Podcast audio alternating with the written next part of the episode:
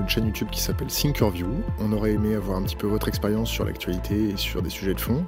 On va commencer par vous présenter. À ma gauche, nous avons Hervé Brusini, qui a été rédacteur en chef euh, du Journal de France 2 deux fois de suite, deux fois deux ans. La dernière fois, vous avez quitté, c'était en 2011.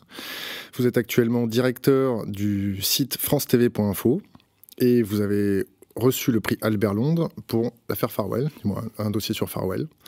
Nous avons à notre euh, centre Pierre Conessa, ancien des affaires stratégiques, qui, a, qui est passé un petit peu euh, sur euh, la vente d'armes, des, choses comme ça, et des, expertises au niveau du Moyen-Orient. Et nous avons à notre droite Bonjour. Eric Filiol, qui est directeur d'un laboratoire de virologie et de cryptologie informatique, qui est ancien officier de la DGSE. Messieurs, bonjour. Pierre Conessa. Bonjour. Comment on en est arrivé là Les attentats de Paris euh, et euh, toute cette folie autour de la ceinture méditerranéenne le, bon, on peut remonter assez loin, mais enfin, bon, on va essayer de la faire brève. Euh, il, faut, il faut évidemment reprendre la, la, chose au moins au moment de, ce, de cette erreur stratégique gigantesque qui a été l'invasion de l'Irak par les néoconservateurs américains. C'est explicatif de deux choses. D'abord, le fait qu'il y a un il y a une espèce de idéologie politique qui est aujourd'hui malheureusement très répandue en France, qui s'appelle le néoconservatisme, et qui pense que on peut redessiner la carte du globe par des moyens militaires. Et le point d'application de cette politique, ça a été l'invasion de l'Irak. Et l'invasion de l'Irak a donc commencé à générer une pagaille absolument extraordinaire sur cet espace géographique. Euh, et puis ensuite, il y a eu le choc des révolutions arabes qui s'était répandu en Syrie. Donc on a une espèce de, dialectique où il y a les dynamiques internes du système et puis les dynamiques externes des, décideurs occidentaux qui continuent à considérer que l'espace moyen-oriental est un espèce de terrain de jeu pour nos militaires, puisqu'ils passent leur temps à envoyer des militaires partout. Hervé moi, je pense que c'est la première fois que j'arrive à la télé, c'est euh, le, je dirais, le massacre de la rue des Rosiers. Et là, on était devant une composante palestinienne euh, qui était celle d'Abou Nidal, euh, sinistre personnage. Et je me souviens qu'à l'époque, on était en mal d'expliquer les choses. le journalisme était convoqué à euh, la nécessité de faire une pédagogie de la situation. Euh, et là, il a fallu ouvrir un peu les livres d'histoire, se remuer, et pas simplement faire la revue de la violence. Et euh, c'est là que la première fois, moi, je n'avais pas croisé ça en classe, j'ai vu cette expression qui est les accords Sykes-Picot. C'est-à-dire euh, ce truc des années de post-première guerre qui dessine la carte du Moyen-Orient. Et très souvent, c'était écrit à quel point c'était quand même assez artificiel. Et donc je pense que depuis cette époque, nous ne cessons de payer euh, une situation euh, géopolitique qui a été, comment dire, une du prix, euh, c'est ce qu'explique, euh, je trouve assez remarquablement, Luisard dans un livre qui s'appelle Le piège Daesh, qui est que euh, on a fait croire à beaucoup des populations locales qu'on allait célébrer une sorte de grande unité arabe, et on s'est ingénié à faire tout le contraire. Et c'est ce que disait Pierre, c'est-à-dire qu'il y a effectivement cette, euh, ce rapport euh, euh, très militaire, très c'est nous qui décidons à votre place. Et quelque part, l'astuce de Daesh, c'est de dire c'est nous les vrais représentants de, des aspirations qui sont les vôtres. Et donc, faut nous rejoindre. Ça passe à la fois par la mise en l'air des, frontières qui ont été dessinées. Ils ont fait ça en 2014 à coup de bulldozer euh, pour montrer que voilà, euh, cet ancien ordre n'était plus valable. Et bien sûr, euh, le, le, le, califat. Et tout ça avec une violence absolue parce que ces populations, en même temps, n'aspiraient pas vraiment à ça directement, mais néanmoins gardaient ce souvenir fort d'une identité arabe. Éric Filiol je pense que surtout euh, la conséquence est le résultat d'une méconnaissance totale des cultures et, surtout l'idée euh, qu'il n'existerait qu'un seul modèle, le nôtre, euh, applicable à, l'ensemble du monde. et justement, cette idée est fausse parce qu'elle s'inscrit dans une méconnaissance, une ignorance crasse de ce que sont les cultures, alors a pendant, alors le mot va peut-être choquer, mais pendant 200 ans d'expérience coloniale, on avait des militaires qui, au contraire, s'adaptaient aux cultures locales, les comprenaient et finalement essayaient de trouver un compromis qui était en faveur d'ailleurs des populations locales. On est passé à un modèle euh, très centré sur l'Europe et sur le modèle anglo-saxon, en pensant que ce modèle unique est, force, est valable pour tout le monde et doit s'imposer à tout le monde. Or, euh, quand on connaît bien les cultures, et c'est justement le, un, problème actuel, c'est qu'on ne comprend plus ces, cultures, alors qu'elles soient de, cette région-là, mais en général dans d'autres parties du monde. Et en fait, bah, c'est une faillite de cette, de cette vision. Pierre connaît ça bah, je crois que l'essentiel a été dit, c'est-à-dire effectivement ce rapport de domination intellectuelle et politique que, l'Occident, à l'époque, c'était les Français et les Anglais, puis après ça, les Américains ont pris la suite, euh, qui fait qu'on a cessé de prendre des décisions à la place des auteurs de la région euh, pour leur bien. Donc il y a eu effectivement les accords Sykes-Picot, il y a eu la trahison de, que, Laurence d'Arabie a subie quand on promettait une grande nation arabe qui finalement ne s'est pas faite. Il y a eu le fait que même dans le pacte du Quincy, quand le Roosevelt rencontre Ibn Saoud, il lui dit, promet qu'effectivement, il n'y aura pas de création de l'État d'Israël euh, sans qu'il soit consulté. Évidemment, il, se fera sans, le consulter. il y a tout, si vous voulez, tu veux, cette, cette espèce de prise de décision continue qui fait que euh, les Occidentaux ont géré la région à leur avantage. Bon, il y a un exemple qui est absolument prodigieux, qui est celui du 11 septembre, dans lequel on a 15 Saoudiens sur 19 terroristes, et par un tour de passe-passe fantastique, qui prouve d'ailleurs l'influence à revers de certains pays de la région sur les décideurs, George Bush décide que l'axe du mal, c'est l'Iran, l'Irak et la Corée du Nord. Trois pays dont ne venait aucun des terroristes. Et donc on est dans cette espèce de, méconnaissance, ou en tout cas de connaissance perfide de la région, euh, et puis le fait que les décideurs de la région eux-mêmes sont totalement déconsidérés, c'est-à-dire aussi le nationalisme arabe est, mort. Euh, Assad est quand même un effroyable dictateur. Ibn Saoud est un espèce d'allumé. Euh, enfin, Ibn Saoud. La famille, la dynastie des, rois d'Arabie Saoudite est une espèce de. Comment dire, de directeur d'asile psychiatrique qui en plus diffuse son modèle à l'étranger. Donc on est dans une situation fantastique parce que on va battre contre Daesh pour le défendre l'Arabie Saoudite. Il y a un article du New York Times récemment qui est très bien fait, j'ai malheureusement oublié le, nom de l'auteur, c'est un, universitaire français, il dit l'Arabie Saoudite, c'est un Daesh qui a réussi. Voilà, la formule est assez juste. Hervé, euh, quand, quand, on voit qu'on commerce, on a des partenariats, des contrats avec euh, les directeurs de l'asile psychiatrique, l'Arabie Saoudite, euh, comment les journalistes se comportent par rapport à ce type d'informations comment ils se comportent? Normalement, ils doivent enquêter et faire le travail. Euh, c'est plus compliqué qu'il n'y paraît. Euh, en fait, à travers cette question, tu es en train de me dire qu'est-ce que vous foutez? Ouais, sors-toi les doigts du cul. Oui. Euh, pour le coup, je pense qu'on on, se les sort pas si mal. Je sais que c'est honteux de dire ça, aux yeux et aux oreilles de l'Internet. De l'Internet. L'idée, c'est qu'on vient de loin, c'est un sujet très complexe. Après tout, la qualité de l'info, la qualité du journalisme, à quoi tout cela se mesure-t-il? Je disais que la première fois que je suis confronté à la violence terroriste, en ce qui me concerne, c'est la rue des Rosiers. Et donc, euh, à l'époque, il y avait aussi un terrorisme national qui était euh, Action directe, la Corse, euh, le, Pays basque, beaucoup de choses sur lesquelles, euh, auxquelles j'ai été confronté. À chaque fois, il fallait comprendre ce qui était en train de se passer, travailler, se cultiver, au sens plein du terme.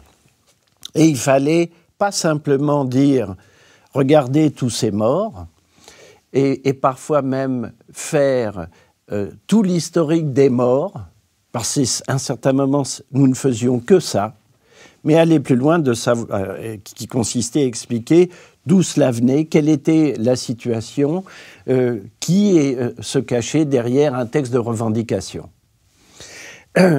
C'est un gros investissement et à la télévision en particulier, un investissement, je dirais même plus globalement, mais surtout à, la télé, C'est un investissement auquel le média n'était pas euh, franchement enclin. C'est-à-dire de faire réellement une enquête de fond longue, avec toute l'implication que ça suppose, en termes de temps et de moyens. Et donc il a fallu, parce que ça c'est il y a 30 ans, 40 ans, jouer des coudes pour peu à peu imposer la simple dimension de l'enquête à la télé, qui n'allait pas de soi. Cinq colonnes à la une était une émission qui était essentiellement du reportage pour voir ce qui était en train de se passer, euh, interviewer les grands acteurs du moment, mais la dimension d'une réelle enquête n'était pas vraiment à l'ordre du jour de cinq colonnes. C'est pour ça qu'on a vu euh, les réseaux Gladio euh, émerger en Europe? Bien sûr. Ah, je ne sais pas si c'est pour ça, mais en tout cas, euh, nous n'avons pas été à la hauteur des grands défis de l'histoire qui se déroulaient à ce moment-là. C'est clair. Parce que, le, je dirais, le contrepoison que peut représenter l'info n'était pas au rendez-vous. Il était un peu en cours d'élaboration. Il y a des types qui se disaient, putain, il faut qu'on le fasse. Qui? Des journalistes, des responsables de rédac. Ils ont sauté? Pas forcément. Ce sont des gens qui ont pu euh, faire leur travail. Certains, oui, sont, je dirais, morts au champ d'honneur. Eric, le traitement de l'information sur... Euh, Oula Moi, j'ai été, quand j'étais militaire, j'ai été formé à l'OTAN sur ce qu'on appelle les techniques de euh, information operation. En gros, ça c'est le terme, on va dire, politiquement correct, en gros, manipulation de l'information. Euh, c'était à peu près en 2008. C'est-à-dire qu'on nous apprenait comment, sur un théâtre d'opération, il fallait euh, présenter l'information pour que les autorités civiles ou militaires, euh, les journalistes, un certain nombre de choses, gobent, les choses et, bref, un certain nombre de choses pas forcément acceptables le, deviennent.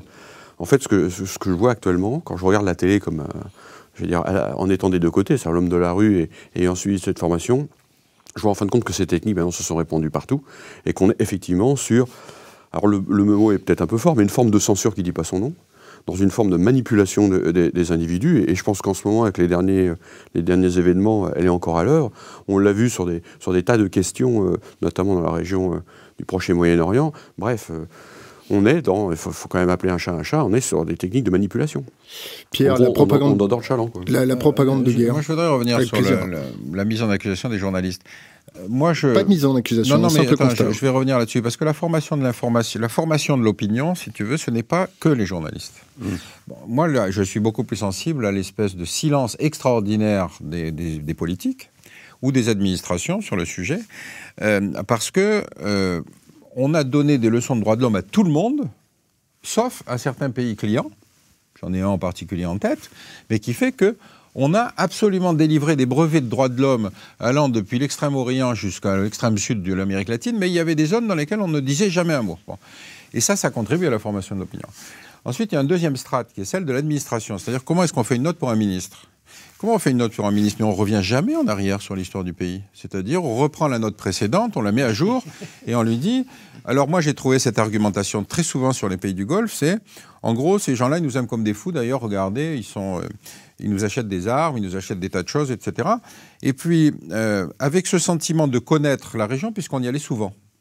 Et quand on va souvent dans un endroit, mais qu'on rencontre toujours les mêmes personnes, on fait de la soviétologie, c'est-à-dire on dit, ah oui, celui-là, je l'ai vu la dernière fois, mais il était rentré numéro 3 par la porte, alors que là, il est rentré numéro 2, donc il est monté en grade, tu vois.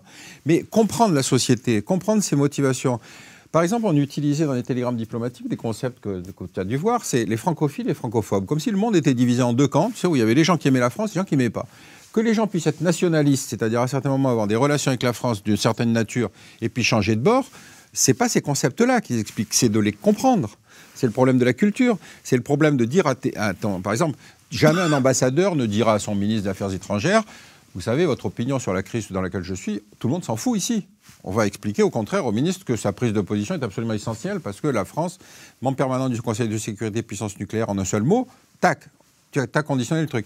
Et cette formation de l'opinion-là, cette formation de ces élites se traduit dans la perception de l'opinion. Donc, les journalistes, ils ont l'avantage de faire du terrain. Mais tu jamais vu un homme politique sortir de cercle dans lequel il va faire son invitation pour aller voir à quoi ressemble le souk, pour aller voir comment se fait une décapitation sur une place publique en Arabie Saoudite. C'est ça la réalité. Et donc, euh, moi, je dédouane les journalistes parce que ceux-là, ils, réajustent continuellement leur logiciel. J'ai d'autres milieux dans lesquels je suis moins sensible. Les militaires ont souvent d'ailleurs la, la, capacité à pouvoir dire les choses. Simplement, la question, c'est comme ils sont dans la grande muette, on les écoute pas.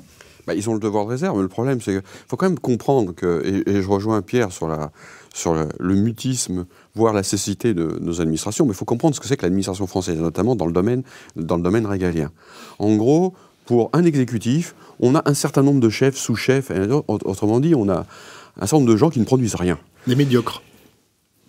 Éventuellement, on va dire, disons, de gens non productifs.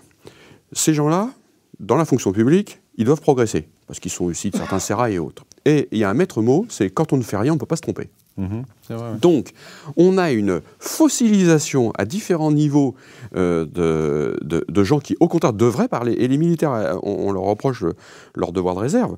Mais souvent, ça ne veut pas dire qu'il ne faut pas preuve, un, d'initiative, deux, d'une certaine liberté de parole dès que ça n'engage pas la défense. Le problème, c'est qu'ils sont très vite rappelés à l'ordre. Il faut quand même rappeler que depuis 1980, les généraux sont nommés par le pouvoir politique, non plus par les militaires, ce qui, est une forme, disons, de, de contrôle qui ne dit pas son nom. Mais effectivement, cette fossilisation, cette stratification à l'extrême euh, des entités gouvernementales et en particulier des services de renseignement fait que bah, on est dans une inertie totale. Moi, j'ai vu, je connais souvent des cas où, à l'étranger, le renseignement se fait dans les cocktails se fait pas dans la médina, se fait pas dans les, sur le terrain, se fait pas au contact des gens. Ça, c'était la culture coloniale, troupe de marine, où on, est, on, vivait avec les populations, et finalement, chaque militaire était un capteur euh, et, qui renseignait. Mais le problème du renseignement, c'est que vous pouvez collecter autant d'informations que l'on veut, il faut qu'après les chefs aient envie de l'écouter, de le traiter, d'y croire. Il faut surtout pas que ça vienne euh, euh, déranger la vision préétablie. Donc il y a des fois des choses qu'on met sous le tapis. Pour revenir dans, dans, le sens de ce que tu dis, moi j'ai vécu un épisode absolument cocasse. J'étais en Iran avec Régis Debray. On va à Rome, à la ville sainte, on, on rencontre des, des, ayatollahs avec qui on discute. Enfin bon, des types très intelligents avec tout l'argumentaire qu'on va avoir. Enfin les jésuites de le, du schisme. Quoi. Et puis il y avait dans leur, leur réunion un Français qui vit en Iran depuis 79 que le type soit converti au schisme, pas j'en sais rien. Toujours est-il qu'il avait fait sa thèse à l'époque sur la théologie de, de mais le système universitaire français disait mais attendez que ça nous intéresse la théologie de Khomeini. Donc ce type s'est fixé là-bas, et puis on, on, donc il était le meilleur traducteur que le traducteur officiel qu'il nous avait donné. On revient à Téhéran et on était invité le soir chez l'ambassadeur. Alors il nous dit bah, est-ce que je peux venir avec vous? C'est difficile, c'est pas nous qui invitons, on va pas te leur dire on a vu de la lumière, on est monté avec un copain.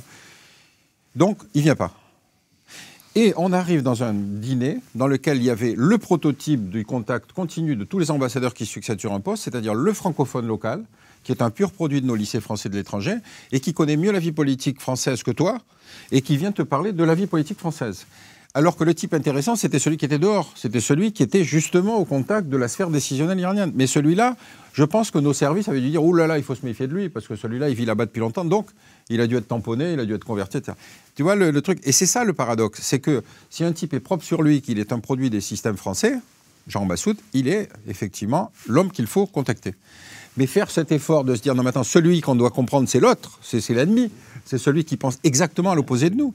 Celui-là, on ne fait pas l'effort. C'est les journalistes qui le font, c'est pas les politiques. Mmh. Parfois, ils le font, euh, je le dis parce que, voilà, c'est vrai, au péril de leur vie. Euh, moi, je suis du service public et franchement, on a payé cher en termes de liberté et en termes de vie humaine. Et donc, ce que euh, je voudrais dire, c'est que il n'y a pas d'un côté la pureté de l'info et de l'autre côté la censure. C'est plus compliqué que ça. Parce que si on s'attaquait à la censure et qu'on la lève, et à Dieu ne plaise, comme diraient d'autres, ça se fait quand même dans notre quotidien, j'ose le dire. L'autocensure? Attends. Je parle de la censure en tant que telle. On pourrait donc avoir, si le, le truc était simplement duel, avoir une pureté de l'info, et ce serait le nirvana de la démocratie tous les jours. Or, c'est pas ça. Parce que l'info, c'est un boulot. Et donc, c'est pas simplement une affaire de on m'interdit de dire la vérité, c'est que cette vérité, je dois travailler pour la trouver, la construire, l'élaborer et la transmettre. C'est un très grand travail et c'est quelque chose dont on doit prendre conscience comme étant un élément fondateur de la démocratie et du rôle des journalistes en démocratie. Et donc, cet investissement-là et cette prise de conscience, encore une fois, oui, j'ose le dire, depuis 30 ans ou 40 ans, va grandissant sur les antennes. Va grandissant? Oui, y compris dans les journaux télévisés. Il y a ici et là énormément d'infos qui passent. Il y a dans les magazines énormément d'informations qui passent. Il y a plein de boîtes de prod et des gens à l'intérieur des chaînes.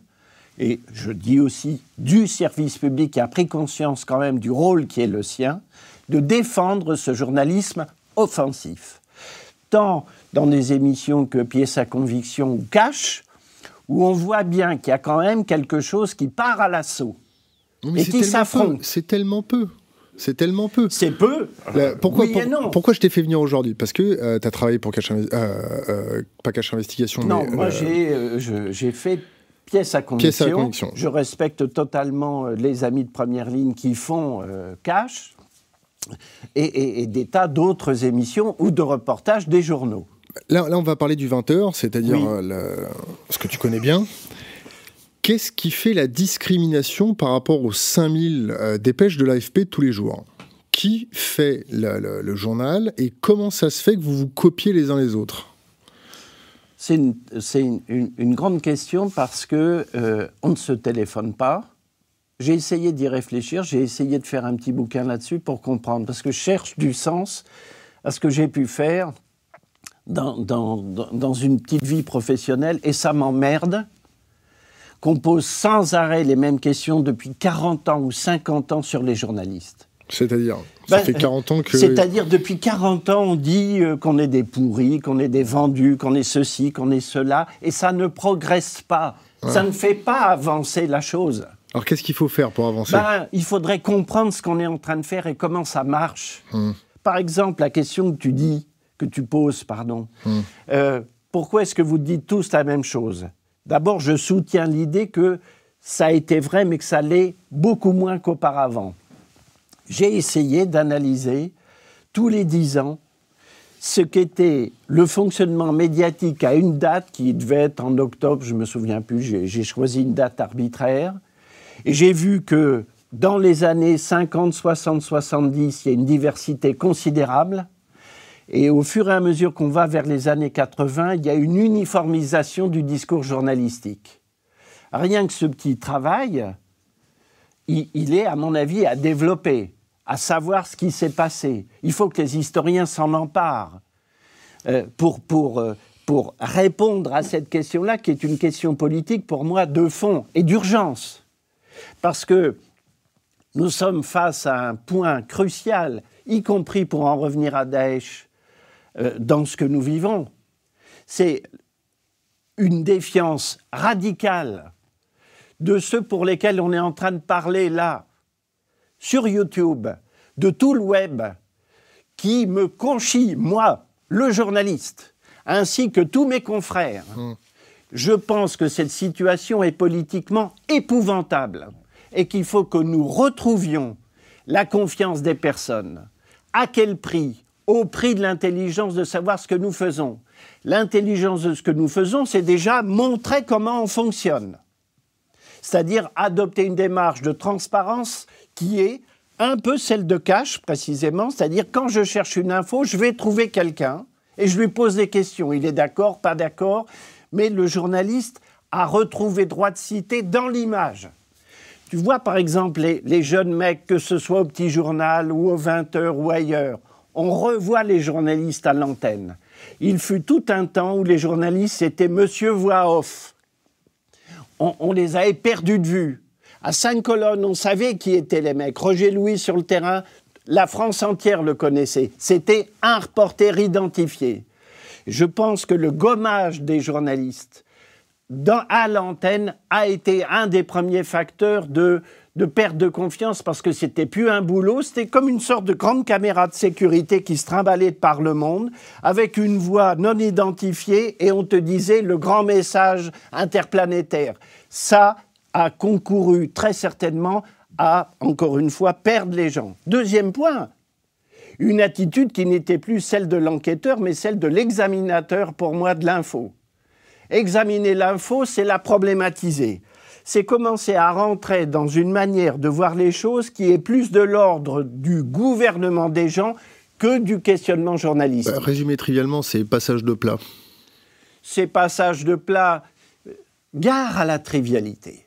Pourquoi gare à la trivialité? Parce que la trivialité parfois fait que tu caricatures un truc qui mérite beaucoup mieux pour qu'on y remédie.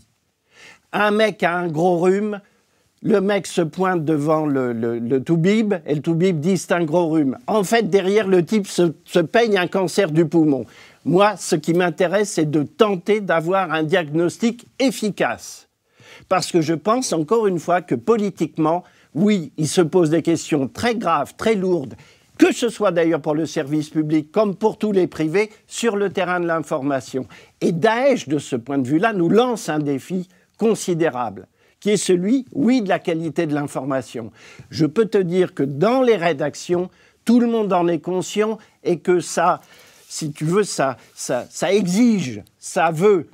Il n'y a pas une bande de types qui sont là, prêts pour Dieu sait quels petits salaires ou grands salaires à, passer le plat, fourbi par mon ami le militaire ou celui de l'ignorance de ce qui se passe. Non, parce que toutes ces générations, à commencer par les jeunes qui eux aussi sont sur le numérique, Internet et autres, euh, euh, comment dire, et qui travaillent à la télé, savent qu'il faut aller au-delà, quoi. Il faut se remuer. Et ils sont exigeants. Éric Filiol, il n'y a jamais de fumée sans feu Disons que moi, je, rejoins en, grande partie euh, ce qu'Hervé a dit. Il y a des journalistes qui, euh, de grande qualité. Le problème, c'est qu'il faut, euh, faut, avoir une vision beaucoup plus large. Les journalistes n'évoluent plus dans un monde seul. Il, faut, il a parlé d'agences de, production, il y a aussi des agences de com. Et le principe de l'info c'est d'allumer des feux, des contre-feux. C'est-à-dire, en gros, au moment où une information pertinente sort, on s'arrange pour qu'elle soit noyée. Moi, ce qui m'intéresse, c'est pas souvent l'information, c'est la corrélation d'un certain nombre d'informations présentées au même moment. Donc, le but, effectivement, moi, je suis convaincu. il y a des journalistes comme euh, Élise Lucet, euh, que j'admire énormément. C'est amusant de voir comment elle est traitée. Elle est traitée notamment par un certain nombre de communicants que je distingue des, des journalistes. En fait, ce système de feu et de contre-feu permet effectivement bah, de noyer le poisson et d'atténuer euh, un certain nombre de, très bons articles, de très bonnes réflexions. Mais le problème, c'est qu'effectivement, euh, euh, les journalistes ne sont pas seuls, ils sont maintenant dans un contexte économique qui est extrêmement contraint et le pouvoir de l'argent, les moyens, hein, c'est aussi aller sur le terrain et tout, ça coûte cher maintenant. Voilà, il je, pensais à un, livre de Flore Vasseur, je, crois que c'est Association de malfaiteurs, le, le, dernier chapitre. En bande organisée. En bande organisée, voilà. Et je crois que euh, bon, c'est sous couvert d'un roman, c'est pour moi euh, une très bonne enquête qui dit pas son nom. Le dernier chapitre illustre parfaitement ce qui est en train de se passer au niveau du journalisme versus la communication. Et ce système de feu et de contre-feu, elle l'explique parfaitement. C'est ça. Il y a des journalistes qui font très bien leur travail, qui sont particulièrement gênants, et je reviens à Élise Lucet, encore une fois, une personne que j'admire particulièrement. On voit très bien comment elle est malmenée, et par le pouvoir politique, par une certaine partie de ses confrères. J'ai discuté avec certains de ses collègues, ils disent c'est pas facile tous les jours pour elle. Mais bon, voilà, il y a encore des gens courageux. Le problème, c'est que le courage se paye souvent cash. Et donc, euh, de moins en moins sont tentés de suivre cette voie. Oui, Denis Robert a payé très cher. Pierre ça, je vous écoute. Ben, moi, si tu veux, je suis toujours un peu à, la marge. le procès fait aux journalistes est le procès le plus aisé à dresser. Parce que tout le monde accède aux médias et tout le monde se dit oui, mais en fait, il raconte ci, il raconte ça. Moi, je ferai plusieurs remarques. D'abord, qu'un événement puisse être une, double lecture, c'est quelque chose auquel nous ne sommes pas habitués. Je te prends un exemple. Quand les, les soviétiques se retirent d'Afghanistan, en Occident, tout le monde dit là, le, communisme a reculé, etc. Vous voyez, finalement, notre politique a été payante, etc. Le même moment, tu un communiqué de Ben Laden disant, voyez, une armée de, militants de, arabes musulmans est capable de, gagner sur la plus traditionnelle, la plus conventionnelle des armées, la plus puissante des armées conventionnelles de l'époque. Mais qui va lire le communiqué de Ben Laden à l'époque? Personne. Parce que, encore une fois, c'est la focale intellectuelle sur laquelle on est. Or, Dieu sait que l'homme qui était promis au plus bel avenir, c'était plutôt Ben Laden que le, ministre, que le président de l'époque, je ne sais pas si c'était le père Bush ou pas. Et donc ça, cette espèce de dualité de la, de la réalité, c'est celui qu'on est en train de vivre sur Daesh. On est en train de construire sur Daesh un discours de la diabolisation, du mal absolu, du fait qu'il faut extirper cette, cette entité malfaisante, etc. Encore une Sans fois, pour aucune défendre l'Arabie. Saoudite. Donc tu vois bien comment le regard pervertit la chose. Moi, il y a une chose aussi que la télévision nous a euh, fait naître et qui me paraît beaucoup plus extraordinaire, c'est le présentateur de, de journal, c'est-à-dire celui qui n'est pas le journaliste, mais celui qui présente les, les, journa- les reportages faits par les autres. C'est quoi le Et celui-là devient un penseur de la société contemporaine, c'est-à-dire celui qui fait plus de terrain et celui qui devient le penseur de l'information. Bon. Je ne veux pas te citer des exemples, mais enfin, ça m'a toujours beaucoup choqué. Et la dernière chose, c'est qu'encore une fois, il n'y a pas que les journalistes qui font de l'information, il y a tous les autres. Alors il y a évidemment les boîtes de com qui interviennent de plus en plus dans la gestion de, tu sais, l'invention concomitante de la publicité et de la propagande, c'est quand même un épisode historique qui est intéressant, parce que la publicité, c'est rien de plus que de la propagande commerciale, et la propagande, ça n'est rien de plus que de la publicité politique. C'est quand même ça, la méthodologie. D'ailleurs, je recommande un très bon livre. hein. Bon. Et tu as aujourd'hui des gens comme des intellectuels médiatiques qui vont faire l'opinion, parce que leur capacité à agir sur l'opinion en faisant un grand article pour se placer au niveau des principes, pour dire qu'on ne devrait jamais laisser faire, il faut absolument exterminer ces, vermines, etc. Euh, comme BHV, euh, BHV, BHL, pardon, je confonds. Mais on, peut, on trouve la même chose aussi, on trouve tout chez BHL de toute façon. Et donc, on a effectivement des gens qui sont capables d'agir sur le politique pour prendre une décision qui ne fait jamais l'objet d'un débat, qui fait jamais l'objet d'un débat parlementaire. Et donc, ces gens-là aussi sont des gens qu'il faut fondamentalement dénoncer. Et, et ça, euh, que je sache, j'ai même vu un type qui un jour a expliqué à propos de l'Afghanistan qu'il fallait faire un grand plan Marshall pour l'Afghanistan. C'est-à-dire qu'il fallait développer l'industrie en Afghanistan. Le type, il n'avait jamais mis les pieds en Afghanistan. Quand on connaît l'Afghanistan, c'est la dernière idée qui vient. Mais il était à Paris, il écrivait dans un grand quotidien du matin. Et donc, voilà, ce type était là en train de dire peut-être qu'il aurait débloqué du fric en plus. Donc, faites attention, l'opinion publique n'est pas faite que par les journalistes, elle est faite par un certain nombre d'acteurs dans lesquels tu vas avoir l'historien qui va expliquer que depuis longtemps la France est le pays des droits de l'homme, alors que la constitution américaine date de 1776. Tu vas avoir le géographe qui va expliquer que la France est au, au centre des terres habitées et que donc par là même c'est le pays de l'harmonie. Tu vas avoir les juristes qui vont expliquer que le droit international, les droits de l'homme en 48 ont été écrits par un Français, René Cassin, alors qu'on était la deuxième puissance coloniale de la planète. Donc tu vois, tout ça c'est important. Et ça, il faut le prendre en compte. Hervé, est-ce que tu t'es posé la, la- la question euh, sur pourquoi les gens avaient ciblé en priorité les journalistes par rapport à ce- cette déliquescence sociétale? Bah, parce qu'ils le font, encore une fois, depuis très longtemps. Non, Euh, parce que vous êtes les plus proches d'eux et que vous êtes le quatrième pouvoir. Oui, c'est ça, oui, bien sûr. Parce que c'est Euh, ceux qui prennent le plus de Quatrième risques. pouvoir, ça, voilà, déjà, on est dans, dans. Moi, je ne sais pas si euh, le quatrième, le cinquième, on est. euh, on incarne une, capacité stupéfiante dans une société qui consiste à être préposé au discours de vérité. Au C'est nous qui devons dire la vérité. Hein Et donc, euh, historiquement, dans l'Antiquité, ça s'est parfois passé assez mal pour les mecs qui disaient la vérité, que ce soit des philosophes ou des coureurs de marathon. Mais, au-delà de la plaisanterie, la fonction de, de dire la vérité est une fonction de récit, de narration, qui n'a qu'une valeur relative par rapport à l'engagement et l'implication personnelle des gens. Par exemple, on a souvent dit que c'était les journalistes qui faisaient le bulletin de vote.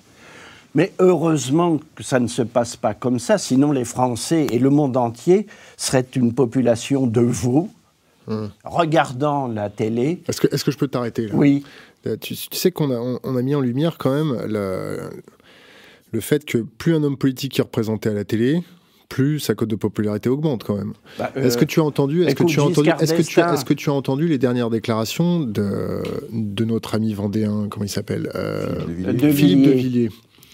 Est-ce que tu as suivi ce qu'il racontait par rapport au fait qu'il avait un, un- un de ses amis qui sponsorisait sa campagne et qui lui a dit bon bah, il faut acheter du TF1 comme ça on passera plus sur TF1, qu'on sera Oui. plus dans les instituts de sondage. Oui. Qu'est-ce que t'en penses? Euh, Je pense que c'est une, c'est une grossièreté majeure. Euh, il y a eu un président de la République qui adorait passer à la télé, qui a d'ailleurs en termes de com innové. euh, des repas avec les éboueurs, des œufs, des œufs Ok, brouillés au petit matin, ouais. euh, qui est, euh, qui est passé très fortement à la télé et qui, pour le coup, l'avait mise ici et là en coupe réglée, euh, il n'a pas été réélu, ce garçon. Euh, ça n'est pas aussi simple. Euh, la propagande, le fonctionnement de la propagande dans son, son, comment dire, son efficacité est heureusement chose un peu plus complexe que diffusion d'un message et, réflexe animal de la personne.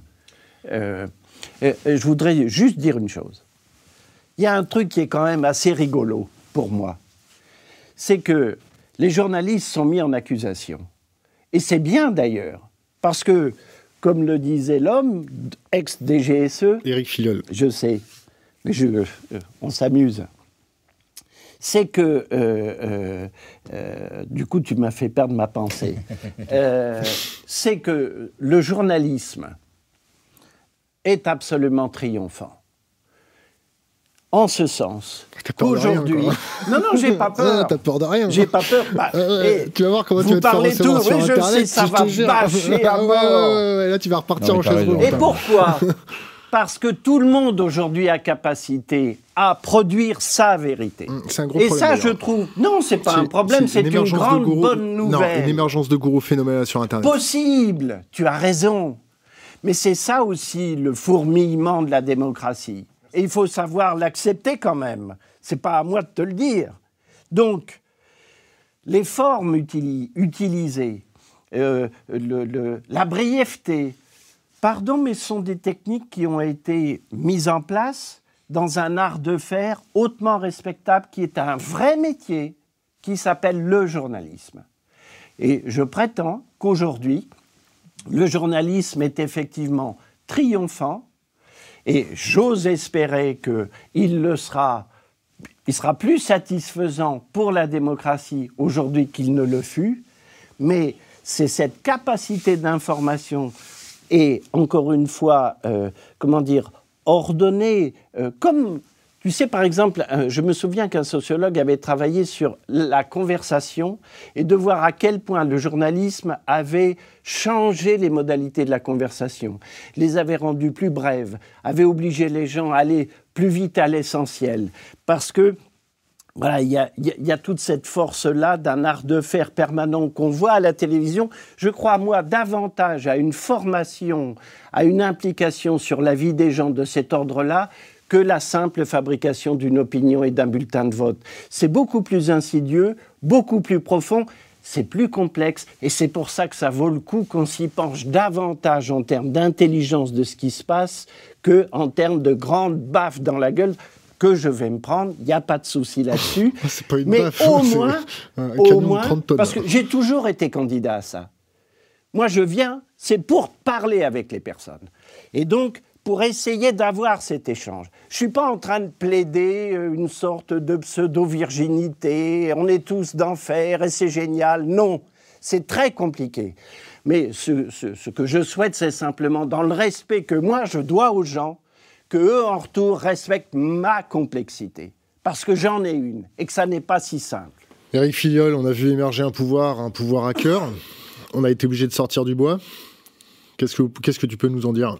D'abord, il existe depuis très longtemps. Il hein. faut quand même expliquer qu'Internet est né avec les hackers. Hein. Euh, d'abord, on pense souvent que les hackers sont des gens qui attaquent. Il faut quand même pas oublier que ce sont des gens qui ont créé euh, les premiers protocoles. Enfin, je veux dire, même le gouvernement américain, même s'il ne veut pas le reconnaître, a quand même sous-traité euh, une bonne partie de la création d'Internet à ce qu'on appelait autrefois des universitaires. Mais les universitaires d'autrefois étaient plus proches des hackers que les universitaires d'aujourd'hui. Bref. je reviens quand même à ce que disait Hervé. Le problème, c'est que euh, on, a perdu la culture de la prise de risque. Et le problème, c'est que dans le journaliste qui fait son travail, euh, c'est un peu comme les bons et les mauvais chasseurs, hein, pour Le problème, c'est qu'on confond souvent le message et le messager. Or, en France, prendre, du risque, et je parlais des, fonctionnaires, c'est devenu totalement étranger à notre culture. Donc, dès qu'il y en a un qui essaye de faire les choses correctement, de, faire des choses et donc de prendre des risques, il se fait allumer méchamment. Mais les hackers, quelque part, ont un peu cette position.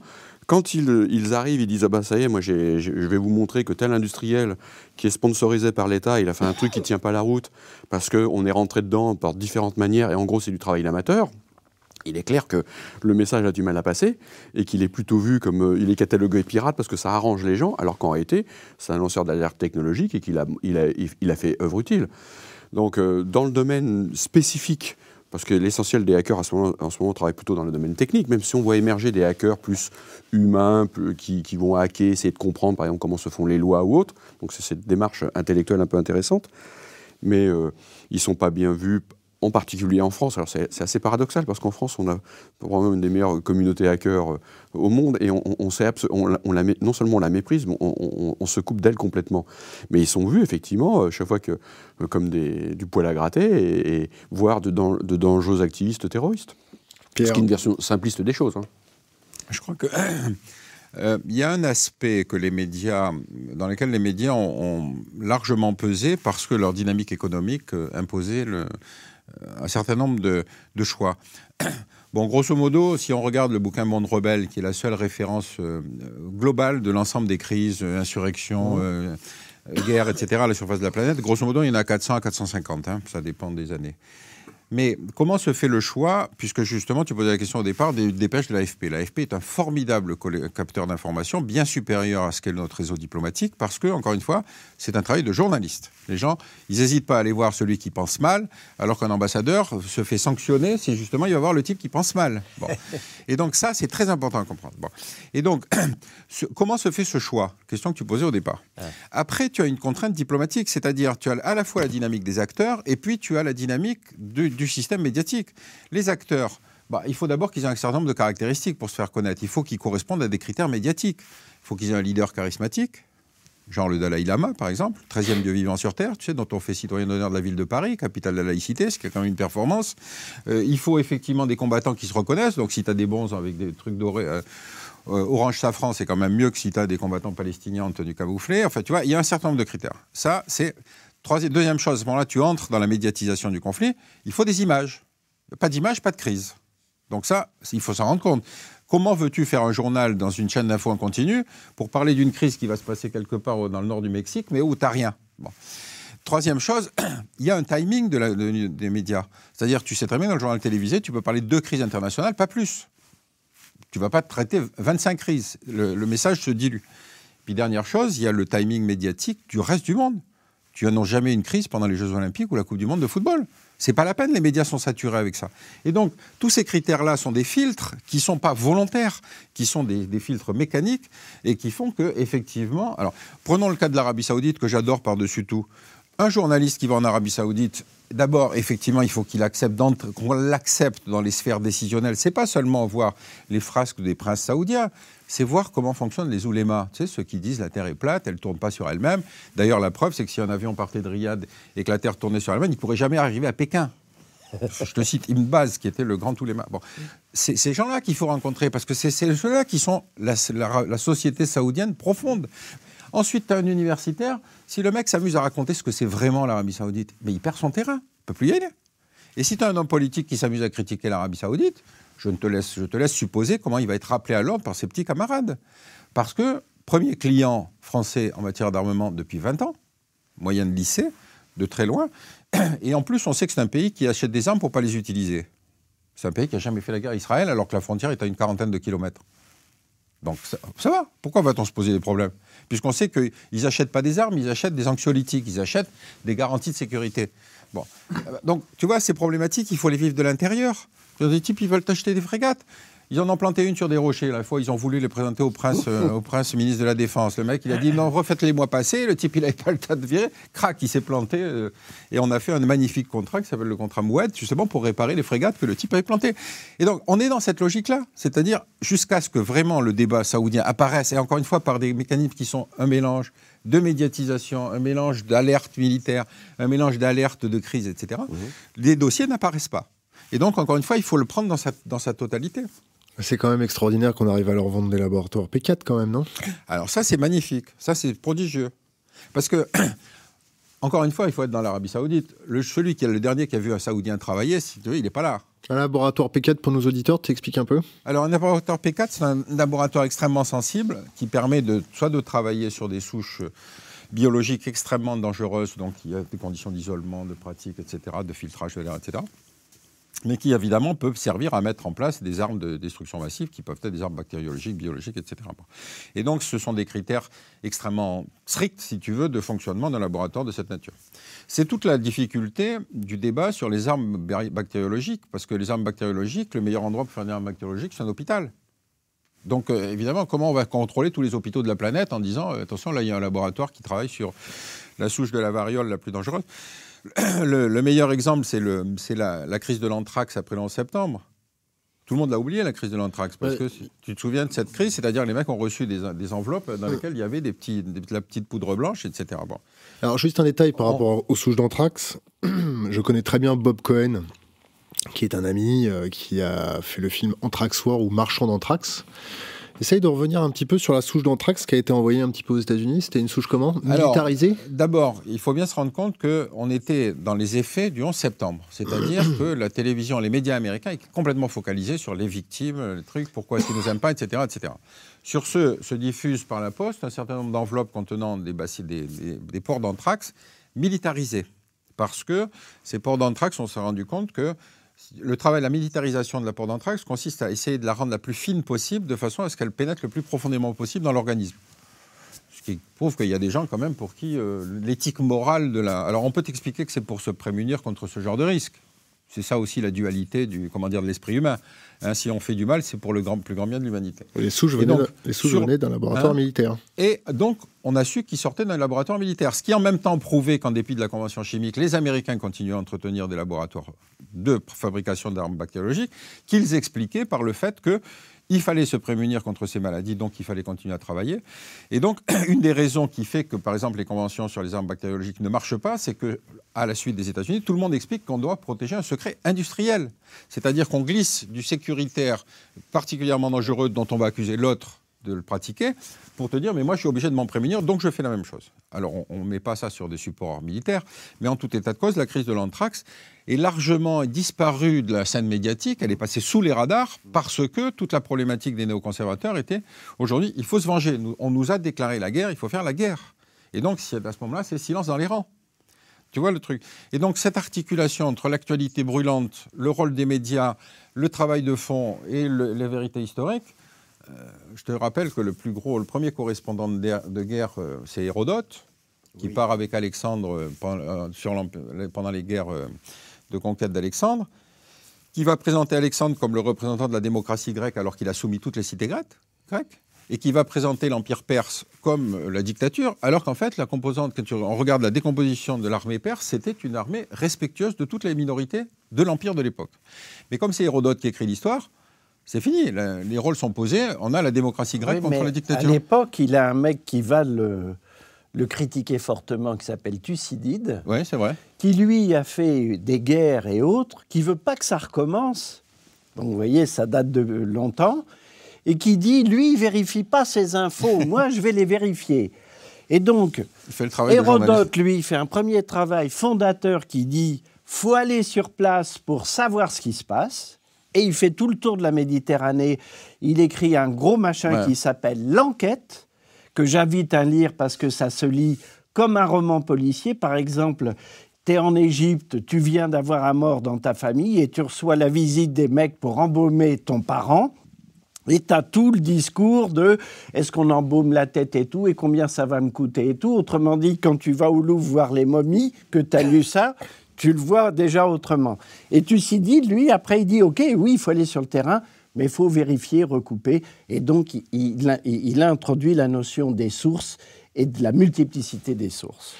Oui, oui, oui.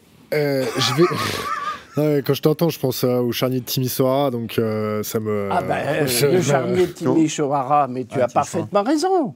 Je l'ai vécu en direct. Ah ouais Avec, euh, Guillaume Durand ah, Non, non. Guillaume Durand était euh, sur une autre chaîne. Et moi, j'étais, hélas, ou tant mieux pour moi, déjà sur le service public.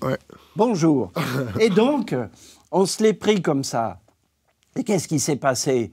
Pardon, mais il y avait déjà une dépêche, des dépêches réécrites à Paris parce qu'on a fait l'histoire de Timisoara on a essayé de comprendre d'où venait... La propagande de guerre. Oui, bien sûr. Mais c'est Paris qui avait fait confiance à une agence yougoslave à l'époque qui s'appelle Tamnium, et qui avait réécrit en fonction de ce que nos amis à l'époque du KGB et autres avaient bien fomenté, et euh, le, le truc a fonctionné. Mais peu de temps, car la vérité d'une escroquerie ne dure que le temps de la vérité de cette escroquerie. Et on doit aussi, à la fois aux historiens et à tous les confrères journalistes, d'avoir fait le travail d'autocritique. Les gens de l'AFP ont écrit là-dessus, et pour faire en sorte que bah, ça ne redémarre pas. Mais peut-être que demain, il y aura un autre Timișoara, hein, c'est possible. Mais après, le contrepoison doit venir. C'est ça, la démocratie. Oui. Pierre, vas-y. Moi, je voudrais insister sur un aspect qui est quand même le rôle du spectateur. C'est-à-dire qu'il a lui-même un background culturel. Absolument. il est Absolument. évidemment de le, le pays de l'harmonie universelle. Il devrait, parce que pour l'instant, on forme plus des consommateurs que des citoyens à l'école. Oui, mais Oui, tu ne mais- peux pas t'empêcher de penser que de toute façon, on a tous un background culturel et que ce background Pour culturel est celui qui va recevoir le message. Bon. Euh, si tu veux, le, cette fa- la façon dont euh, on va formater l'information, parce qu'il faut aussi que le, le spectateur la comprenne, est un travail essentiel. Et donc, le background culturel, moi, il y a des exemples qui me frappent toujours, c'est la production hollywoodienne. Puisque le western est quand même un style cinématographique dans lequel c'est le génocideur, le cow-boy, qui, qui est le héros, et c'est les Indiens, les barbares, qu'il faut massacrer. Bon. Et on a tous adhéré à ces discours. Ça veut dire qu'avec une certaine forme, tu as aussi des mécanismes de production du filtre intellectuel des individus, qui est extrêmement important. Je prends un exemple récent. Court, court, hein. Hein? Court. non, un exemple très simple, c'est American Sniper. Ouais, ouais, ouais. American Sniper, c'est un massacre. Le- on fait un héros d'un type qui tire à un kilomètre et demi sur ses victimes, ce qui est quand même pas vraiment le combattant du front. Et en plus, on te le présente comme le type qui revient trois, quatre fois sur le front, etc. Puis on sent bien qu'il s'emmerde chez lui, quoi. Bon, la partie la plus intéressante, c'est quand même quand il est assassiné par un GI qui a été traumatisé par la guerre. Mais ça, ça n'est pas traité par Clint Eastwood. C'est pas intéressant. En même temps, tu as sur Internet un film fait par un sniper irakien qui s'appelle Juba et donc qui montre les prises de vue qu'il a fait quand il tue des soldats américains. Et tu te dis, mais lequel des deux est un film de propagande? Les deux. Ou il y en a un qui ne l'est pas, ou, et dans ce cas-là, il faut me dire pourquoi, ou alors il faut considérer que les deux ont le même mécanisme de propagande. Et c'est ça qui forme l'opinion. Donc le journaliste qui va revenir en, di- en disant en Irak on fait un sale boulot, on va lui dire, mais attendez, monsieur, nous sommes euh, l'État de la démocratie, nous sommes la démocratie, nous sommes le droit. Eric Filleul, le background culturel de- du spectateur. Bah, il est important, mais moi je crains que, euh, alimenté par la, la, seule culture américaine, il, il disparaisse. Enfin, on a un recul quand même de la culture générale, de ce. Pour l'instant, on juge à, la lumière de la génération actuelle, qui, encore, qui a été formée par un système éducatif qui était quand même bon. Mais quand je dis que notre système éducatif formait en plus des consommateurs euh, plutôt que des citoyens, ça veut dire que d'ici 10 ans, on aura des populations totalement incultes dans bien des domaines. Euh, le rouleau compresseur euh, euh, américain avec les séries qui, qui polluent l'esprit de nos jeunes, quand on supprime les épreuves de culture générale à l'entrée de grandes écoles, pour ne pas, pour ne pas les citer, ça ne concourt pas à, maintenir un niveau, un niveau disons, de, préoccupation du téléspectateur ou du lecteur à un niveau suffisant. Euh, donc en gros, si on, on- Fais des le général de Gaulle disait des veaux. euh, les veaux sont juste connectés maintenant avec Internet. Euh, quand on voit avec quelle frénésie les gens se précipitent pour aller acheter un Apple ou autre qui paye une fortune, euh, voilà, je veux dire, euh, on a, on a des, des veaux connectés. Ju- Juste un mot sur ce que tu viens de dire. Moi, j'étais aux États-Unis au mois d'août. Et tu sais, aux États-Unis, tu as des drapeaux américains partout sur les bagnoles, sur les barbecues, Ouais. sur les toits des maisons, etc. Toujours. Et donc, je me suis dit, mais comment peut-on être si fier d'appartenir à une nation qui a été esclavagiste, génocidaire à l'égard des Indiens, ségrégationniste jusqu'aux années 60, et encore raciste aujourd'hui, comme le montre un certain nombre de prises de vue Donc, à la fin, j'ai posé la question, parce que dans une librairie, je voulais voir comment étaient faits les manuels d'enseignement de l'histoire. Le type m'a dit non, il n'y a pas de manuel d'enseignement de l'histoire. Vous avez une série de biographies de héros américains. Alors, une année, on fait l'histoire de l'État dans lequel on est, l'Alabama, l'Iowa, ce que tu veux. Ensuite, on fait une année d'histoire des États-Unis, puis après, on fait une, histoire, une année d'histoire du monde. Et cette espèce de décérébration est extraordinaire à vivre. Parce qu'effectivement, les types qui entrent dans ce monde ont l'impression d'être comme les types qui vont à Daesh. Ils sont dans la société parfaite. Et alors, j'ai posé la question à un type, il me dit Mais nous, le passé ne nous intéresse pas, c'est l'avenir qui nous intéresse. Ouais, ouais. Et J'étais les bras ballants, je ne savais pas quoi dire. Alors, je vais vous poser une question à tous les trois euh, concernant le, ce qu'on est en train de vivre en ce moment. L'état d'urgence. L'état d'urgence, euh, Hervé. Mhm. Euh, Qu'est-ce que t'en penses? L'état d'urgence, si ça se prolonge un peu trop, s'il y a un, transfert de la politique sécuritaire américaine sur l'Europe, ou la France en particulier, c'est-à-dire un Patriot Act bien serré, un état d'urgence euh, qui devient commun, le NDAA, tu, tu, me diras si tu connais le NDAA, National Defense Authorization Act, euh, si on commence à avoir des, camps d'internement ou de rétention comme aux États-Unis, le HR, euh, je pourrais te le retrouver, qu'est-ce que tu en penses Je pense que le warning s'est déjà allumé au moment de la loi sur le renseignement et qu'on a commencé très fortement à s'agiter. c'est-à-dire à faire marcher notre petite curiosité, la mise en question, la mise en débat. Et que quelque part, ça a quand même été assez opératoire. Sur une ou deux choses, il y a eu des reculs qui font que, par exemple, l'investigation journalistique est encore possible alors qu'on aurait voulu la limiter. Je parle surtout du secret euh, industriel et de la manière dont on voulait l'utiliser pour, euh, comment dire, stopper toute curiosité qualifiée de malsaine.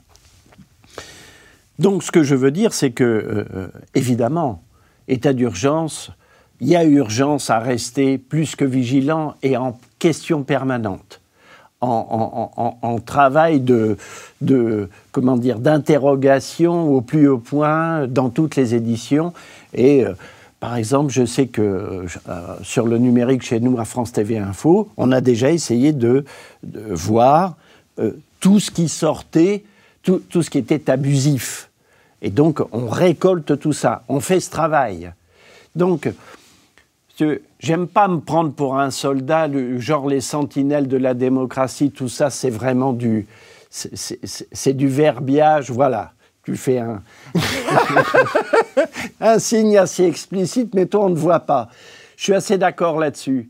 En revanche, c'est de notre fonction, de notre rôle que de le faire. Ça, ça fait aussi partie du défi lancé par la situation, par euh, la question terroriste. Comment une démocratie répond-elle à, l'action terroriste et comment euh, euh, l'information se définit-elle par rapport à ça sur le chapitre crucial des libertés? Euh, Je suis descendu en plateau parce qu'on m'a demandé ça le lendemain matin du Bataclan et de ce qui s'était passé à Saint-Denis. Et j'ai commencé à parler effectivement de cette affaire de restriction de liberté parce qu'immédiatement, euh, on n'est pas né de la dernière pluie. On sait qu'il y aura ça. Et donc, on sait que à tout moment, il faut continuer à mettre en question et faire en sorte que des pentes comme ça qui pourraient s'offrir à tous les pouvoirs, qu'ils soient de droite, de gauche, et, j'espère pas d'autres, euh, euh, feront qu'on n'ira pas au bain, quoi. Eric Filiol, état d'urgence. Moi, je pense que c'est euh, une stupidité. D'abord, euh, c'est méconnaître euh, comment ces gens-là fonctionnent. C'est-à-dire que j'ai eu l'occasion de travailler sur certaines affaires, on voit qu'ils savent de mieux en mieux passer sous le radar. Donc ce n'est pas une loi extrêmement liberticide qui va permettre de détecter les informations. Je rappelle quand même que les renseignements les plus pertinents nous été fournis par le Maroc, membre du Conseil de sécurité de l'ONU avec la bombe atomique. On est quand même à la ramasse en termes de renseignements. Moi, je pense que s'il y a une urgence, ça c'est clair, personne ne peut le nier, mais je préférerais une réaction de type Churchill, qui disait bah, les gars, on va tous se retrousser et je vous promets du sang et des larmes, euh, plutôt qu'une vision plutôt de type Eric Honecker en RDA. Parce que ce qu'on est en train de mettre en place, qu'on le veuille ou non, c'est plutôt une approche de type Stasi. Euh, on peut critiquer les États-Unis avec leur Patriot Act et autres, mais il y a un certain nombre de contre-pouvoirs qui fonctionnent très bien, et notamment de la société civile, on peut citer l'Electronic Frontier Foundation, euh, la CLU ou autre. donc, c'est pas parfait, mais j'aimerais qu'on ait ce genre de contre-pouvoir. On ne l'a pas. Et je crains que l'état d'urgence soit un alibi. Euh, on prenne justement des, éléments euh, euh, factuels pour mettre en place quelque chose qui ne dit pas son nom, la surveillance de la société. Il faut comme ça que la loi sur le renseignement, révélée dans l'émotion des attentats de janvier, était en préparation quand même depuis peut-être trois ans il faut, quand même avoir cette vision historique. Moi, je suis assez inquiet. D'abord, je pense que ça ne réglera rien. Là encore, on a, entre guillemets, et beaucoup de respect pour les familles qui ont été touchées, on a eu affaire à une bande d'amateurs. Demain, quand ils vont apprendre de leurs erreurs et qu'ils vont s'enterrer un peu plus en mode bédouin, en mode militaire, on ne verra rien. Et donc on pourra masser des gens derrière des, ordinateurs. C'est une illusion hum, totale. Par contre, euh, permettre une surveillance globale de comment s'appelle de la population, ça c'est intéressant. Mais c'est pas. Euh, il se trouve que la France l'a fait avec plus de zèle que d'autres pays, mais c'est une tendance générale d'un certain nombre de pays. Et ça, on a encore la vision américaine. Il faut comprendre que nos décideurs sont paniqués par le changement de la société. Ils sont passés d'une société pompidolienne où on avait des élites qui parlaient à la masse, laquelle prenait ça comme une vérité révélée, à un monde horizontal, euh, collaboratif, où les gens peuvent vérifier l'information. Une information sur Internet, elle existe dix ans après, on peut la croiser. C'est-à-dire que euh, le citoyen, pour peu qu'il veuille être intelligent, euh, a les moyens de le rester et de développer son intelligence collective. Et ça, ça fait peur à nos dirigeants. Parce que bon sens, ça veut dire qu'ils ne sont plus cette élite révélée, et qu'en gros, bah, zut, le peuple se met à réfléchir, à penser, et en plus à être intelligent alors qu'on passe notre temps à les prendre pour des cons. Euh, donc euh, au bout d'un moment, il ne faut pas s'étonner que... Donc c'est pas des veaux bah, le problème, c'est que le système voudrait les maintenir avec cet état de consommateur. Mais donc, on peut faire confiance un peu aux gens quand même. Oui, il y, a. moi, je crois que la France a traversé, euh, a, traversé des, des, crises très graves. Elle a une capacité de résilience. On est quand même un tournant où je pense qu'on est en train d'être anesthésié, notamment par ce modèle américain, moi, que je honnie parce qu'il est en train de lobotomiser nos jeunes. À la limite, nous, on fait partie des vieux. C'est-à-dire qu'on a encore des références d'avant cette période. Je suis plus inquiet pour les jeunes qui, qui sont effectivement dans une, qui subissent une lobotomisation permanente. Qu'est-ce que ça... Les Américains l'ont compris. Ils ont dit les vieux, c'est pas la peine. De toute façon, ils sont résistants et on n'en fera rien. Ils sont indécrottables. Travaillons sur la génération actuelle, les jeunes, dans 25 ans. Il ne faut quand même pas oublier que beaucoup de nos élites gouvernementales, actuellement en poste, mais du gouvernement précédent, ont été formées, par exemple, dans, dans le mouvement des Young American Leaders. Hein, on peut citer tous nos hommes politiques et, sortir la date de promo, c'est-à-dire qu'ils ont été formés à la pensée américaine. Je suis désolé, la France n'est pas condamnée à choisir entre euh, un bloc ou un autre. Elle peut être un bloc en elle-même. Pierre connaît ça. Euh, l'état d'urgence, c'est les élites American minded. Non, moi je suis moins, je suis moins euh, critique que vous. D'abord parce que j'ai toujours été amusé par le débat sur la défense des libertés publiques. Là, je lisais récemment un article dans Le Monde où il y avait un avocat qui expliquait que les mesures prises contre les hooligans dans les stades de football étaient attentatoires aux libertés. Mm. Donc, si tu veux, la, la, thématique, dire, le défenseur des droits de l'homme est devenu une profession à temps plein. Hein, tu as des gens qui t'interviennent sur toi. Sur la loi sur le renseignement, on a entendu mais des conneries, mais insondables de bêtises.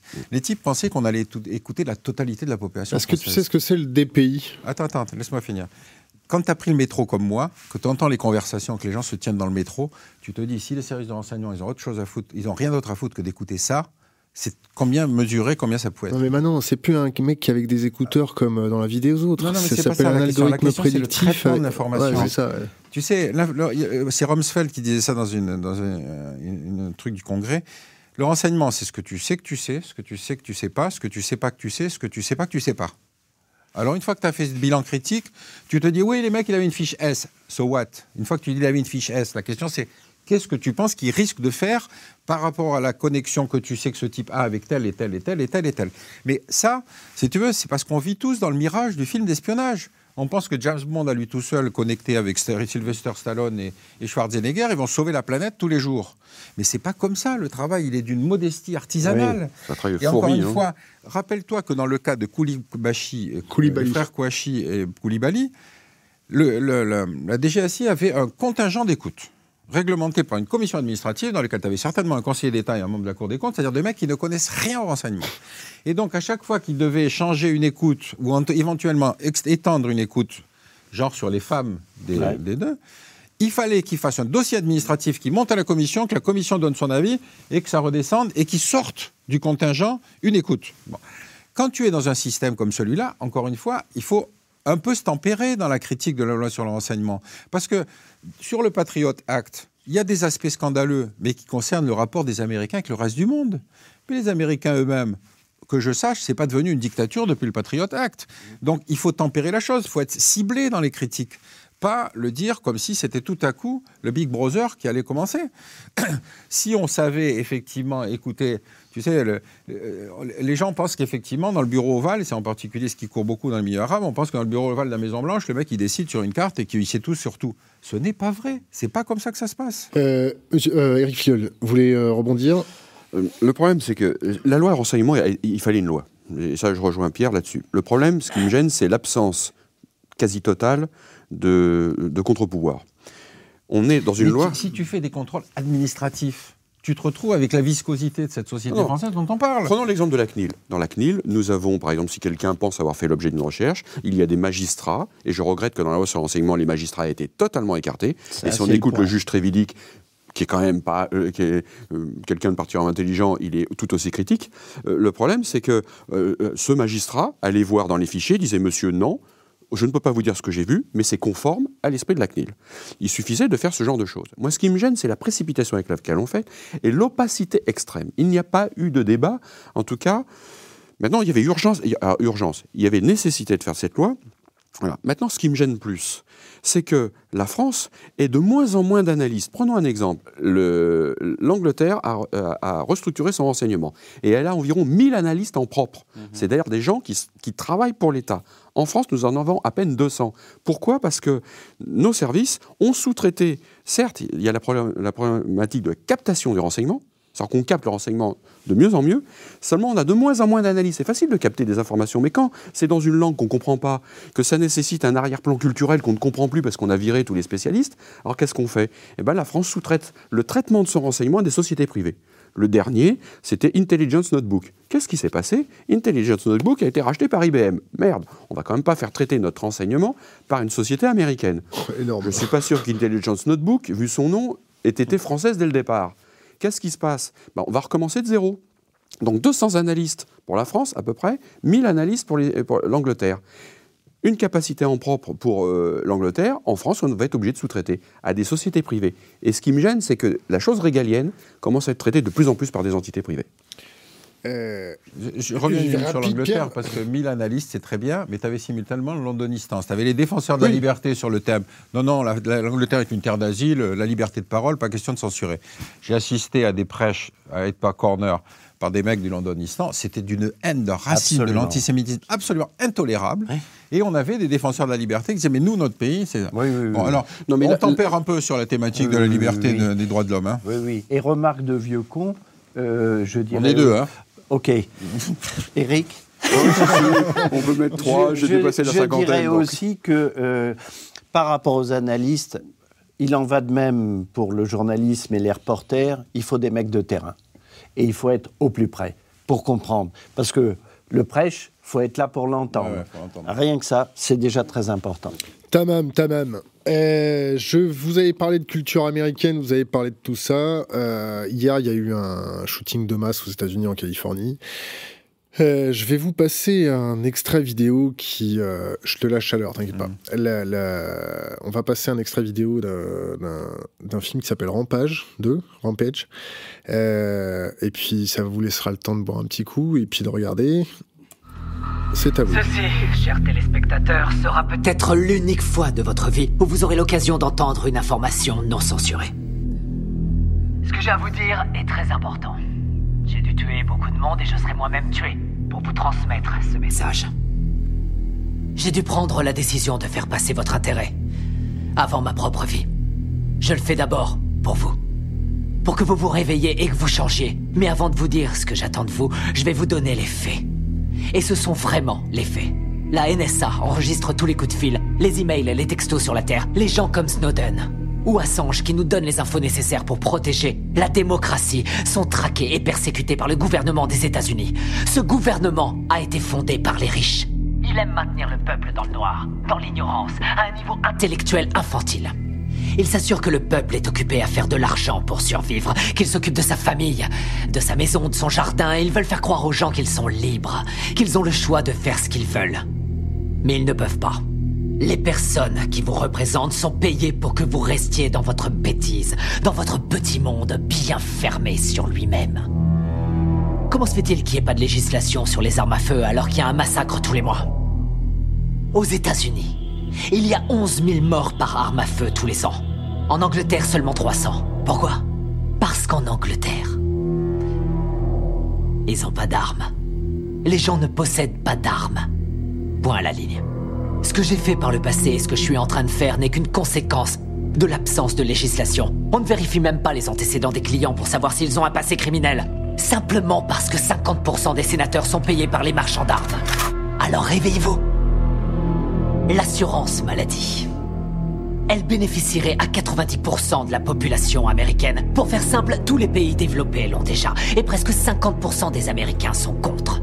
Parce que le lavage de cerveau médiatique fonctionne à merveille. La guerre en Irak était criminelle. Bush, Cheney et Rumsfeld ont menti aux Nations Unies et au reste du monde. Saddam n'avait pas d'armes de destruction massive et n'avait rien à voir avec Al-Qaïda. Nous savons que nos amis saoudiens ont financé les attaques du 11 septembre, mais à cause de leur pétrole, nous ne faisons rien contre eux. À la place, nous avons envoyé nos soldats se faire tuer dans des pays qui n'ont rien à voir avec le terrorisme intérieur. Pourquoi Obama n'a pas fait juger le gouvernement Bush? Bush a coûté des centaines de milliards aux contribuables et a commis des crimes de guerre. Pourquoi Obama n'a-t-il entrepris aucune action en justice? Parce qu'ils sont tous les deux membres du même club. Il y a eu plus d'immigrés renvoyés sous son gouvernement que sous n'importe quelle autre présidence. Pourquoi n'a-t-il pas fermé Guantanamo, où des prisonniers sont enfermés sans avoir eu droit à aucun procès, sans aucune preuve depuis maintenant 13 ans? Il n'a pas mis son veto à l'approvisionnement des détenus dans le National Defense Authorization Act, ce qui en clair permet la détention infinie et sans procès, américains y compris.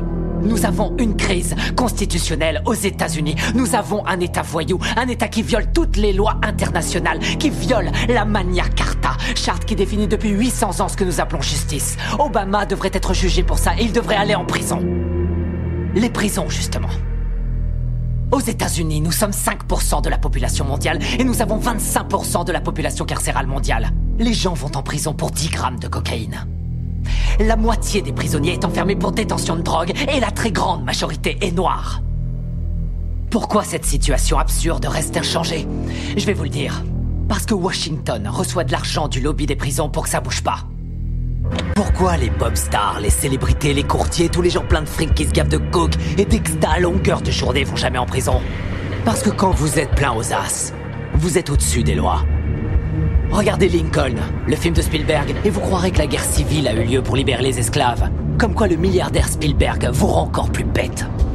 Et ils feront en sorte de projeter le film dans les écoles, de le diffuser à la télé en boucle pour toujours. Mais la vérité, c'est que toutes les guerres ont eu lieu pour le fric et que le petit peuple doit crever parce que les élites en ont décidé ainsi. Vous regardez la télé-réalité tous les jours pour tuer le temps et vous croyez que vous êtes à la page parce que vous regardez Anderson Cooper et d'autres coquilles vides sans la moindre opinion. L'apparence est sans importance, les marques sont sans importance, les drogues sont sans importance. Tout a été créé pour vous rendre idiot.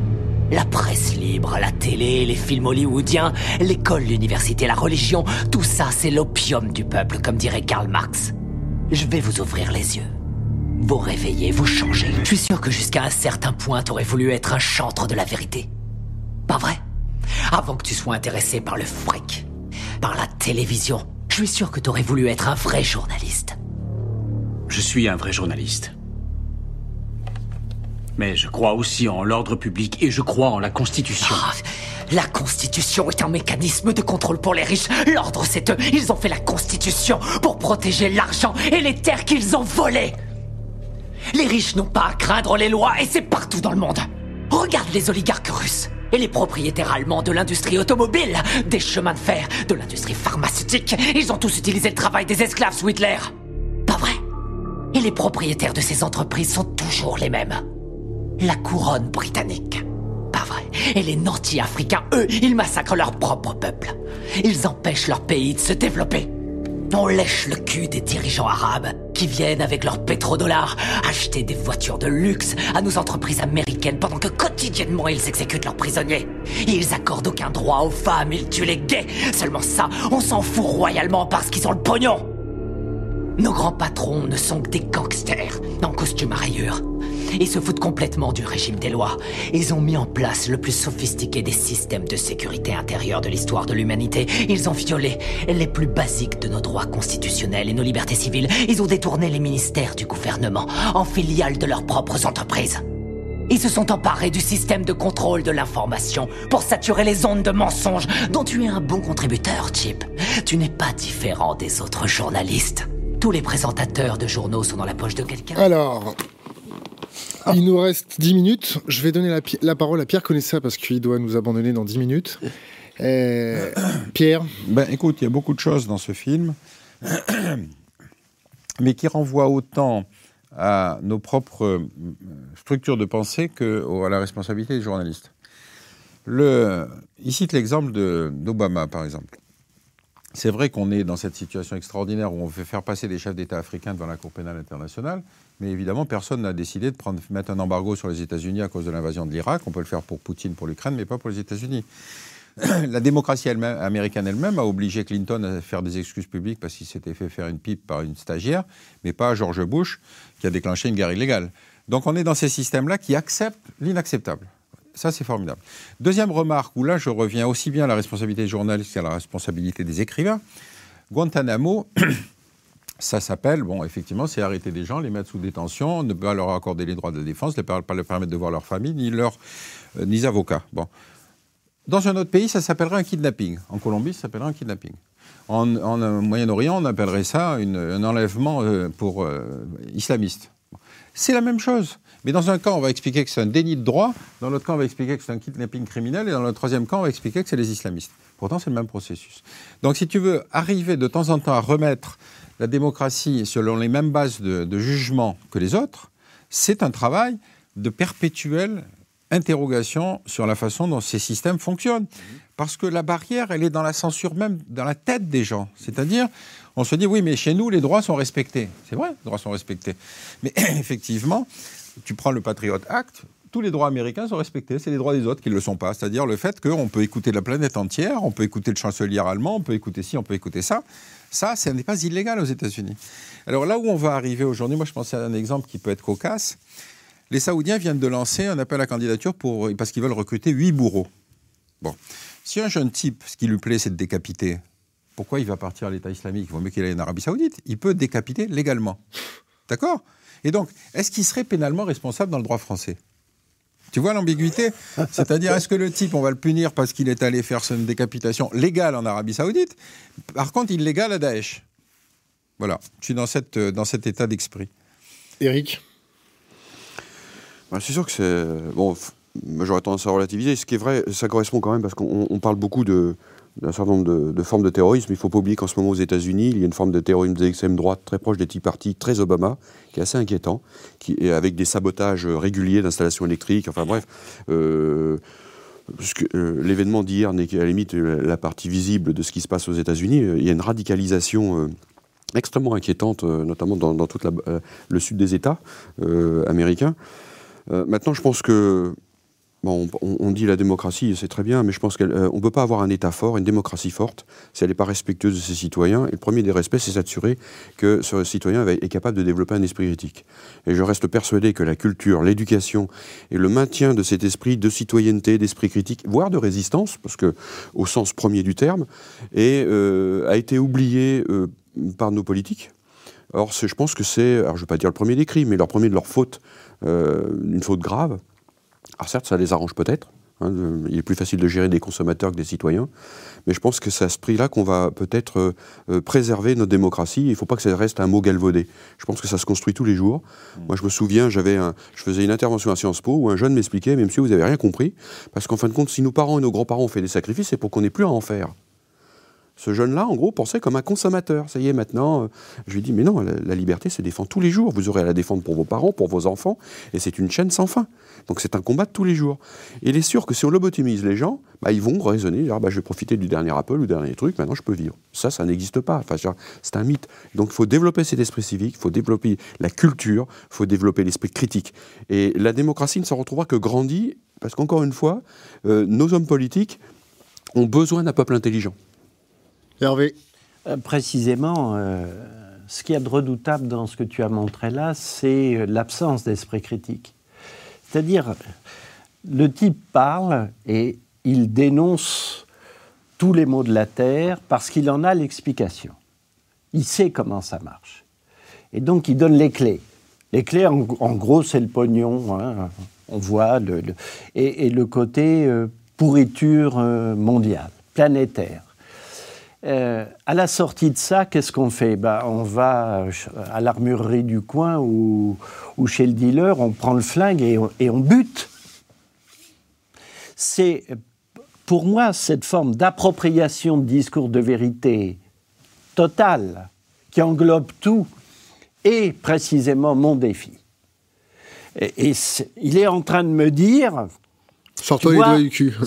oui, parce que si jamais toi tu continues à ne pas reconquérir la confiance des gens, moi j'ai un discours tout prêt. C'est ça. Lui, c'est mon ennemi. Et ça, je ne peux pas l'accepter. C'est lui qui me renvoie le défi quotidien dont parle Eric, dont tu parles. Et c'est contre ça que je m'inscris radicalement, pour le coup, pour utiliser un mot qui est très galvaudé actuellement. Et donc, oui, il est en train de m'encourager. Plus il me hurle dessus, et plus moi j'ai envie effectivement de faire une information qui est toujours plus offensive, toujours plus incisive, toujours plus aride, toujours plus difficile, toujours plus exigeante. Pierre, euh, je dois te lâcher dans six minutes. Euh, on va finir l'émission tous ensemble. Mmh. Euh, je vais vous demander à vous trois un conseil pour les jeunes générations, une préconisation, ce que vous voulez. Quoi. Vous avez six minutes, donc ça fait deux minutes chacun. Démerdez-vous. Pierre moi, si tu veux, je, ne, je n'entre pas dans l'idée d'une espèce d'État qui serait un espèce de monstre, un léviathan en perpétuel gain sur l'espace de liberté des citoyens. Ce qui est la caractéristique de la démocratie, c'est que par nature, on n'est pas d'accord. C'est-à-dire que la loi sur l'enseignement fasse l'objet de critiques ou qu'il soit l'objet de défenseurs, me paraît le processus sain de la démocratie. Euh, quand des journalistes soient accusés comme s'ils étaient les instruments du pouvoir est un excès de langage qui suppose qu'on ne connaît pas le métier qu'on dise tout à coup, quand on n'a jamais fait de renseignement, mais on a des services de renseignement qui sont nuls, etc., venant de gens qui sont des élus politiques, si tu veux, euh, je me dis, bon, effectivement, c'est comme si tu demandais euh, de juger un match de football par un mec qui sait même pas, qui en connaît même pas les règles. Donc, tous ces processus-là ne me gênent pas. Euh, on est effectivement dans un système où, aujourd'hui, je trouve que la démocratie est contestée par le fait que notre liberté d'expression est contestée par des gens qui nient cette possibilité de la liberté d'expression. C'est ce que disait Woody Allen. Il disait la liberté d'expression, c'est pas donner le même temps de parole à Hitler et à une victime de la Shoah. Et aujourd'hui, on est piégé par le fait qu'on a un discours sur la défense des libertés qui va couvrir également les salafistes. J'ai entendu hier un débat, je ne sais plus sur quelle radio, où le type expliquait que ça servait à rien de fermer des mosquées salafistes. Le type n'y connaît strictement rien. Parce qu'effectivement, c'est quand même un foyer dans lequel on diffuse une idéologie, mais alors qui, elle, est complètement décérébrante au possible. Et on, va expliquer que les gosses vont en sortir antisémites, vont en sortir avec l'idée que tous les mécréants peuvent être massacrés légalement, etc., etc. Donc il faut faire très attention avec la thématique de la défense de la liberté parce qu'on se bat contre un ventre mou qui est l'État, alors qu'il y a un adversaire qui est dur, et c'est sur celui-là qu'il faut focaliser le regard. Eric? Moi je dirais redevenez citoyen, parce que euh, l'inculture de Daesh ne fait que répondre à l'inculture américaine. Effectivement, ce qui me, ce qui me sidère, c'est qu'on va vers euh, un, nouvel âge de ténèbres, vers l'inculture. Et je pense que les jeunes doivent se réapproprier euh, l'histoire, doivent réfléchir, doivent redevenir des citoyens. En tout cas. C'est la base de la formation des islamistes, parce qu'ils réapprennent leur propre histoire totalement mythifiée.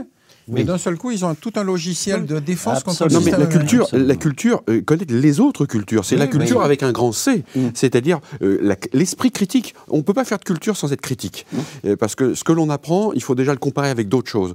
Et, la culture comparée, en particulier, est très intéressante.